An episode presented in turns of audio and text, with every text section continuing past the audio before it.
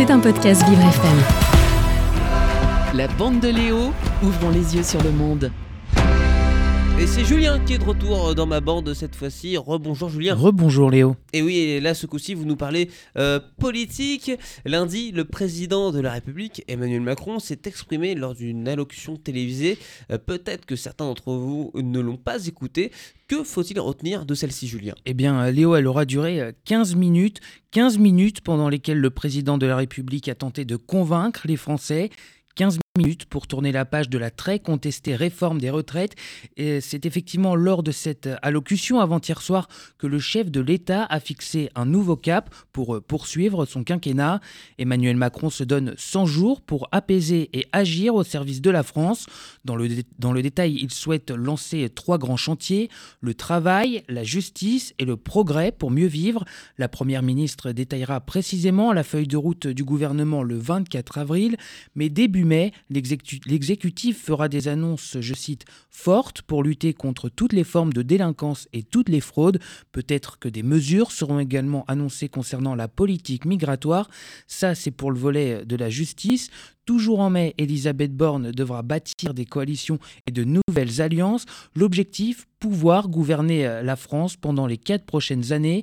Faut-il faire des alliances ponctuelles à gauche et à droite? Faut-il établir, un- pacte de gouvernement avec les républicains? C'est la difficile équation euh, qu'elle va devoir résoudre. Cet été, ce sera autour de la planification écologique.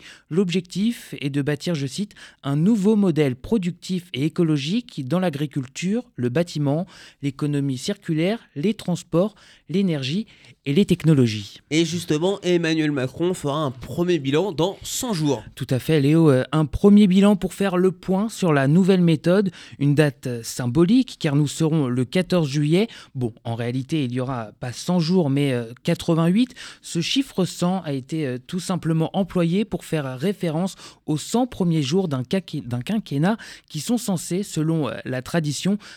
faciliter l'adoption des réformes complexes et impopulaires. Moi j'adore ça quand on a quand on arrondit quand on arrondit un chiffre tout ça euh, pour, pour faire joli c'est pas mal Euh, et pendant l'allocation euh, du président plusieurs con- concerts ont eu lieu euh, mais pas n'importe lesquels Julien Effectivement, euh, des concerts de casseroles ont retenti un peu partout en France, notamment dans les grandes villes.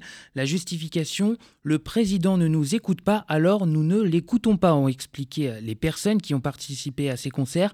À Lyon, un commissariat et une mairie ont été pris euh, pour cible. D'ailleurs, hier, une vidéo a tourné sur les réseaux sociaux montrant euh, Emmanuel Macron chanter avec euh, des personnes dans la rue après son allocution. Au début, on pensait que c'était une fake news, mais non, l'Élysée a confirmé l'authenticité des images, une affaire qui va sans doute encore un peu plus décrédibiliser l'image du président Léo. C'était un podcast Vivre FM. Si vous avez apprécié ce programme, n'hésitez pas à vous abonner.